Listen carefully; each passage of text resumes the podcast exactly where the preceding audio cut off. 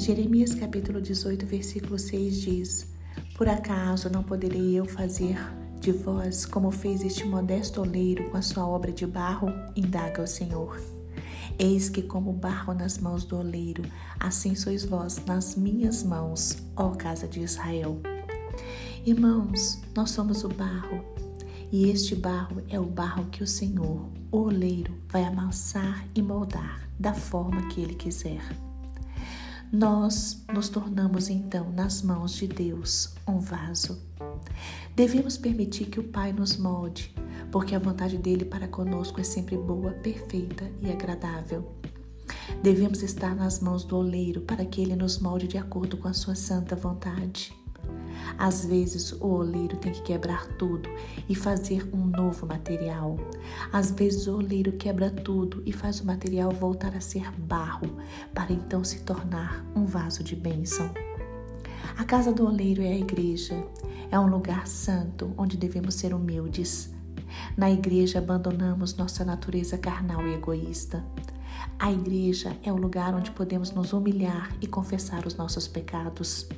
É onde ouvimos a palavra de Deus, a palavra que nos alimenta, nos limpa e nos molda. Através da palavra de Deus, recebemos a fé necessária para vencermos todas as dificuldades da vida. Na igreja, somos ensinados a respeitar e amar os irmãos. Na igreja, somos moldados pelo Pai.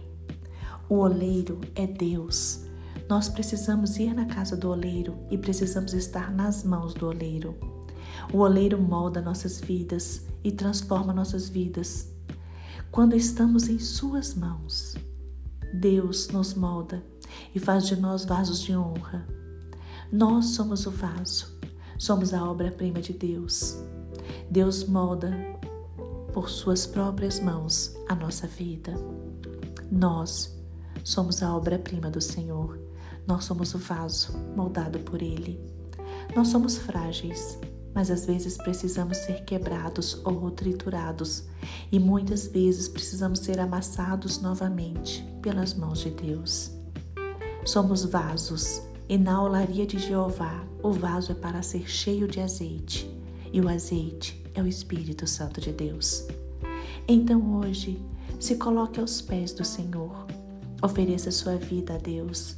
Seja um vaso e permita que o Pai lhe molde como ele desejar Deixe Deus quebrar, moldar, amassar você. Deixe Deus quebrantar o seu coração. Seja um vaso de honra, seja um vaso cheio de azeite, seja um vaso cheio do Espírito Santo de Deus, seja um vaso de honra e de misericórdia.